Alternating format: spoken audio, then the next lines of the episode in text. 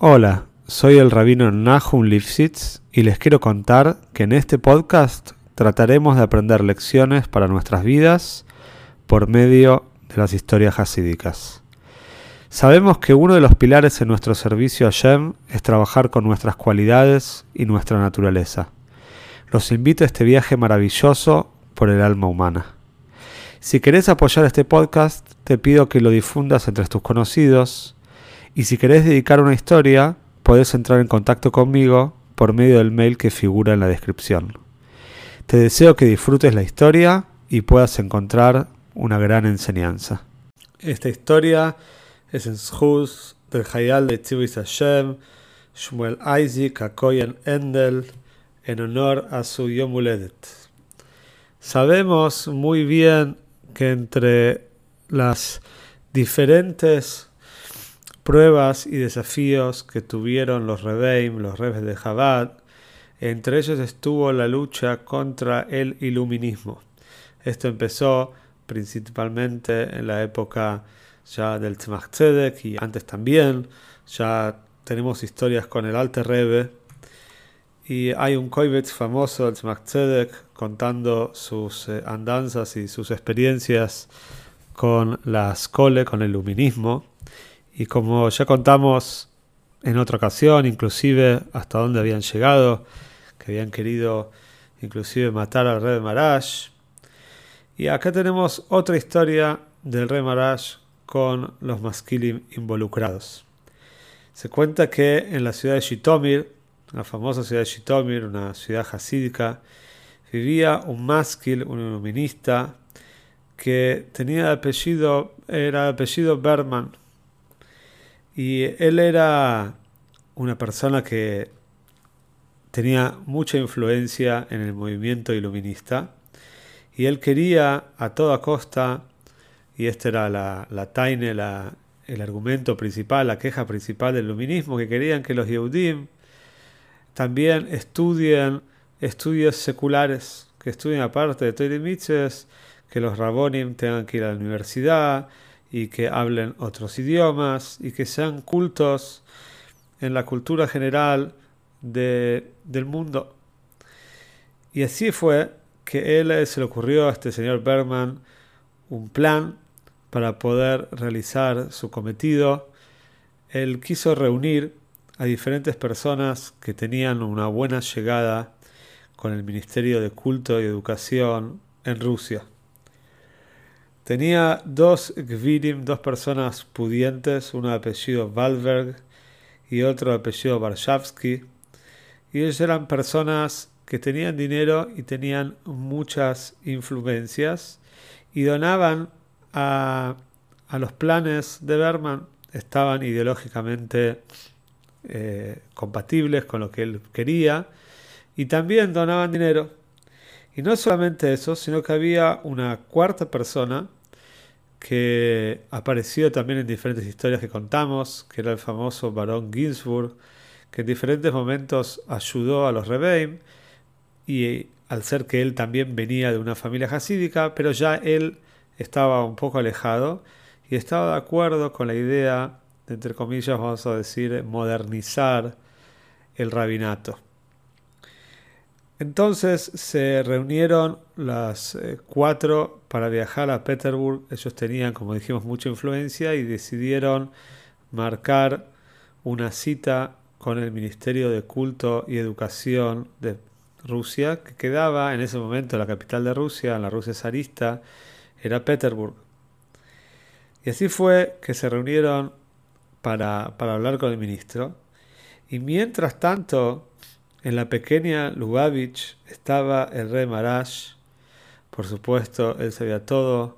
Con Ruach Koidesh tenía conocimiento de lo que estaba aconteciendo en esta oficina del ministerio en Petersburg y decidió viajar al Oyel de su papá, el lugar donde estaban los restos del Tzemach Tzedek, eh, para hablar con su padre, para pedir como sabemos todos los Rebeim, cuando tenían una situación de apremio, siempre lo primero que hacían era ir al Oyel del Rebe y pedir.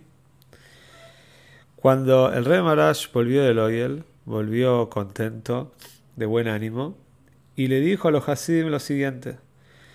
Dijo, la verdad que no entiendo. La lengua de la lengua de los Meraglim, la lengua de los espías, dice, está escrito que se estiró hasta el ombligo. Dice, pero hace falta que sea hasta el ombligo. Si es hasta la pera, también es suficiente. Por supuesto, no todos entendieron, pero los que sabían de la situación y sabían, porque Rey había informado de lo que estaba pasando en Petersburg, entendieron una relación entre estas palabras de Rey con lo que seguramente estaba aconteciendo en Petersburg.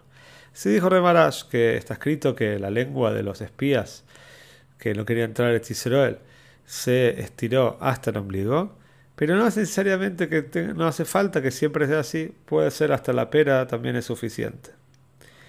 Entonces ahora vamos a contar qué pasó del otro lado. Se cuenta que este señor Bergman con los otros cuatro estaban delante del ministro.